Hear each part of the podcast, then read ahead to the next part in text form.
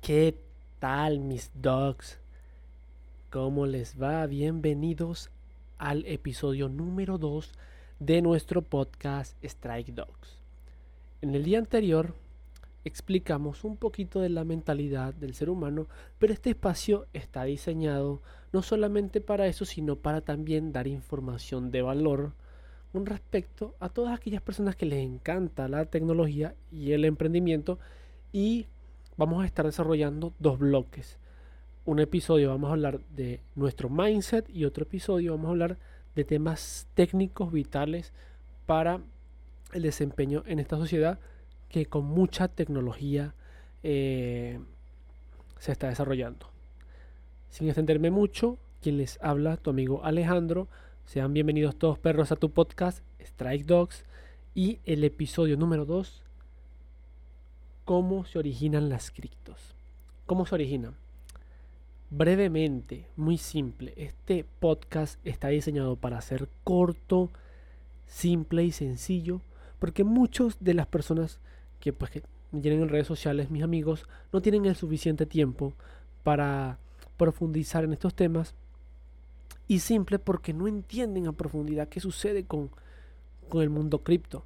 Yo te lo voy a explicar cortito y sin darme más pausa, vamos a ello. Número uno que tienes que tomar en cuenta. Lo primero que tenemos que tomar en cuenta es que el dinero tiene varias formas. Aristóteles en el 350 a.C. dijo que los objetos tienen dos valores. Uno, el valor eh, de utilidad que tiene y el, el segundo es el valor que tiene dicho objeto como herramienta de trueque.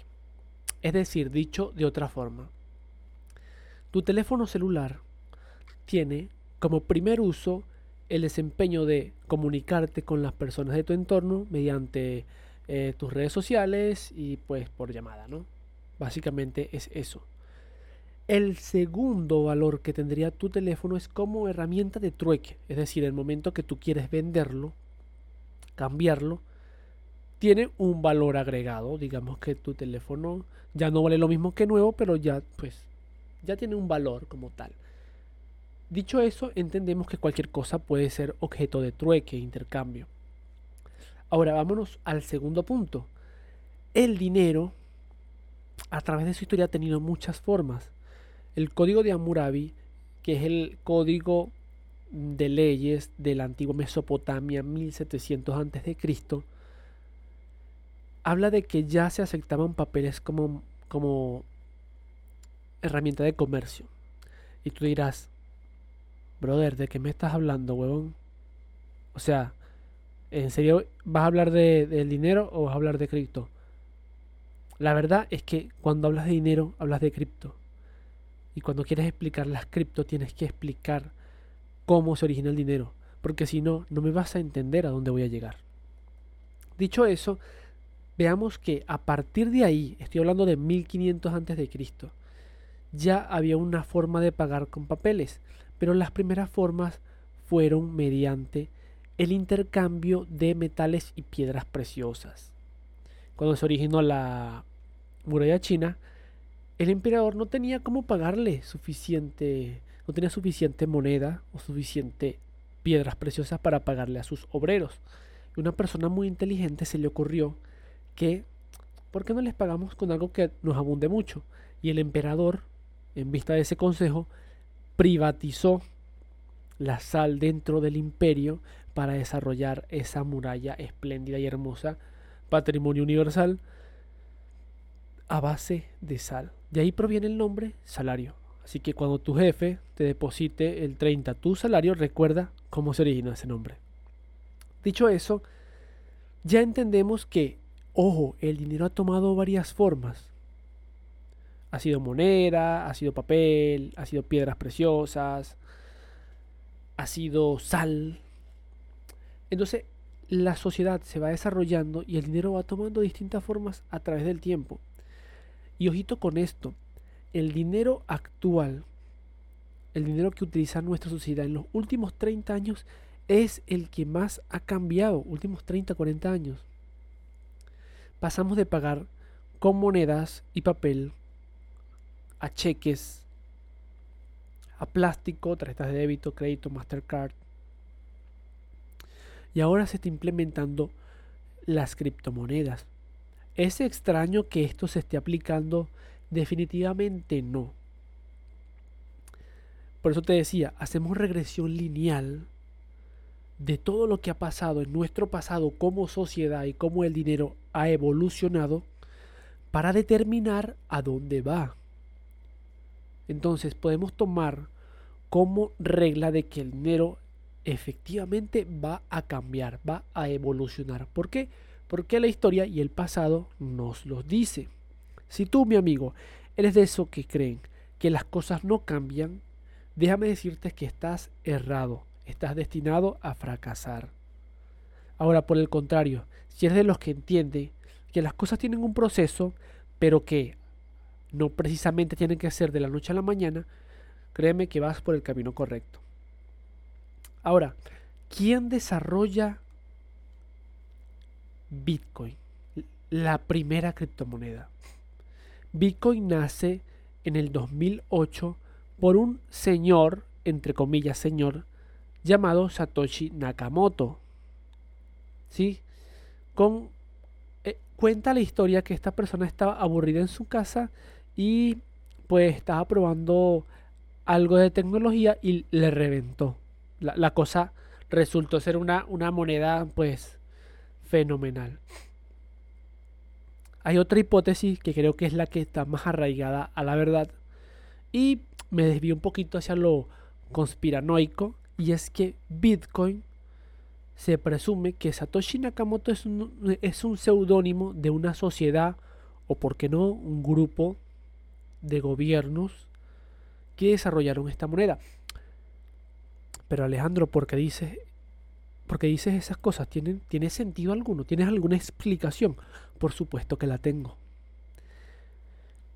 El mundo está viviendo el problema de la inflación todos los años tu moneda vale menos. No importa si tú vives en Colombia, en Dominicana, en Venezuela, en Perú, en Argentina, en Chile, donde tú vivas, amigo mío, tú sufres la inflación. Es decir, ¿qué es la inflación? Que tu poder adquisitivo disminuye.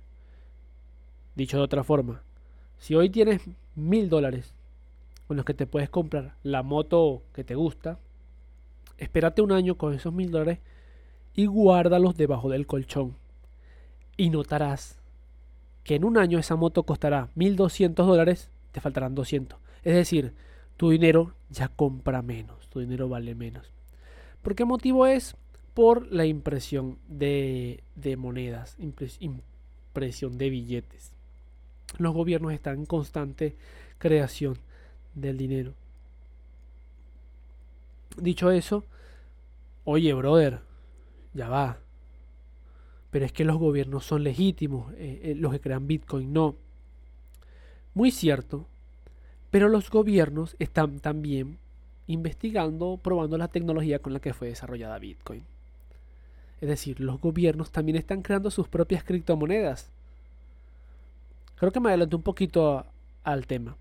Porque lo que tenía que contarte es que Bitcoin fue desarrollado con el objetivo de crear una red donde todas esas criptomonedas estén respaldadas y resguardadas no por un, solo nodo, no por una cúpula que denominaremos gobierno, sino por todas las personas que utilizan el ecosistema.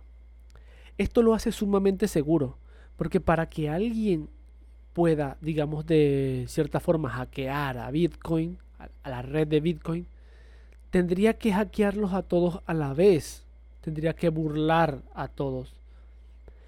Y si alguien, que es imposible, definitivamente te digo aquí, es imposible, pero si alguien pudiera hacer eso, tuviera las máquinas necesarias, le saldría mejor minar Bitcoin que robar. Entonces, cuando tú puedes hacer algo honestamente, o créeme que no lo vas a hacer deshonestamente. Fin del punto. Ahora, es tan legítimo y es tan seguro la tecnología blockchain, la tecnología con la que fue desarrollada Bitcoin, que los gobiernos dijeron, oye, me sirve, vamos a implementarla. y se originó lo que se conocen como CBDC o en español CBBC, que significa Coin Digital Bank Central o moneda digital de, de Banco Central. Están desarrollando todo un sistema de bloques para que la, la moneda de esos países pueda funcionar a través de la blockchain. ¿Por qué hacen esto? ¿Por, qué ellos están haciendo esto? La sencilla razón es porque saben que el ciclo del dinero fiat, del dinero de papel, el dinero impreso, ha llegado a su fin, brother. No les busque paticas, no hay más camino. Oh, que entonces mañana van a dejar de usar dinero fiat. No, eso es mentira. Tiene un proceso y lleva su tiempo. Pero es bueno que te concientices y entiendas que las criptomonedas son una alternativa. ¿Sí? ¿Por qué, ¿Por qué las criptomonedas son la alternativa al futuro? Primero, vámonos a un ejemplo sencillito. Tú trabajas en una empresa tradicional. Tu empresa tradicional vende por internet, ¿no? Si no lo hace, eres bastante obsoleto, perdón que lo diga. Pero la mayoría de empresas hoy tienen una cuenta de Instagram, una cuenta de Facebook donde venden sus productos, donde publican eh, sus herramientas, etcétera, sus servicios. Toda empresa trabaja hoy mediante las redes sociales y mediante Internet. Hace 15 años atrás esto era una estupidez pensarlo. O sea, nadie te va a contratar por Internet. Amigo, hace 20 años atrás nadie pensaba comprar nada por internet. Y nació Mercado Libre, nació eBay, nació Amazon. Y todo lo compras por internet ahora. Ahora, ser escéptico y pensar que este proceso de, que el dinero pueda ser digital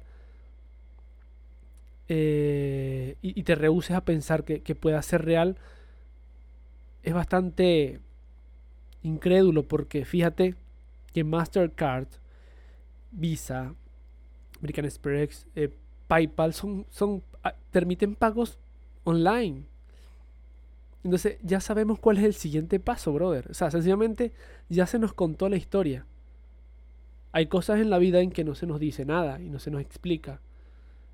Pues estamos asustados, pues no sabemos cómo es.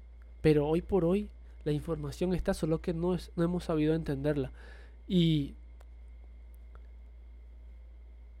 al cabo de 20 años veremos el fruto de las cosas. Este podcast está diseñado, fue realizado con la intención de compartir conocimiento bastante breve y corto referente a las criptomonedas y su origen. Ahora, para despedirnos voy a recopilar la información en puntos muy muy breves para que quede bien memorizado.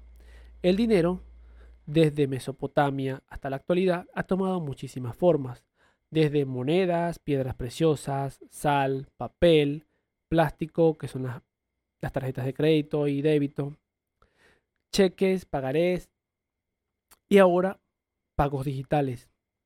Los pagos digitales actualmente se realizan mediante Visa y Mastercard o PayPal, pero se está incluyendo una señora que es la protagonista de este podcast, que es la criptomoneda. Y que es una, alternativa segura y fiable para el futuro. Las criptomonedas hechas en una cadena de bloques no pueden ser burladas porque hay muchos nodos que la están, digamos, de cierta forma resguardando.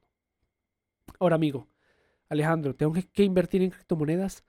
Hazlo si netamente te interesa el tema, si te sientes listo para empezar. O si tú dices, no, yo entro más adelante, en un año o dos, voy a esperar que la cosa me dé más indicios, eso está cool. Pero quiero que entiendas el propósito de esta de las criptomonedas. Ok, reitero, solucionar el problema inflacionario de los países. Oh, pero es que la criptomoneda es un invento de alguien. Mm, puede ser. Yo creo que no. Pero bueno, cada quien puede pensar lo que quiere. Sin más nada que decir, brother, 14 minutos, ya casi 15. Gracias por acompañarme. Si lo viste hasta el final, pues eh, te agradezco tu compañía.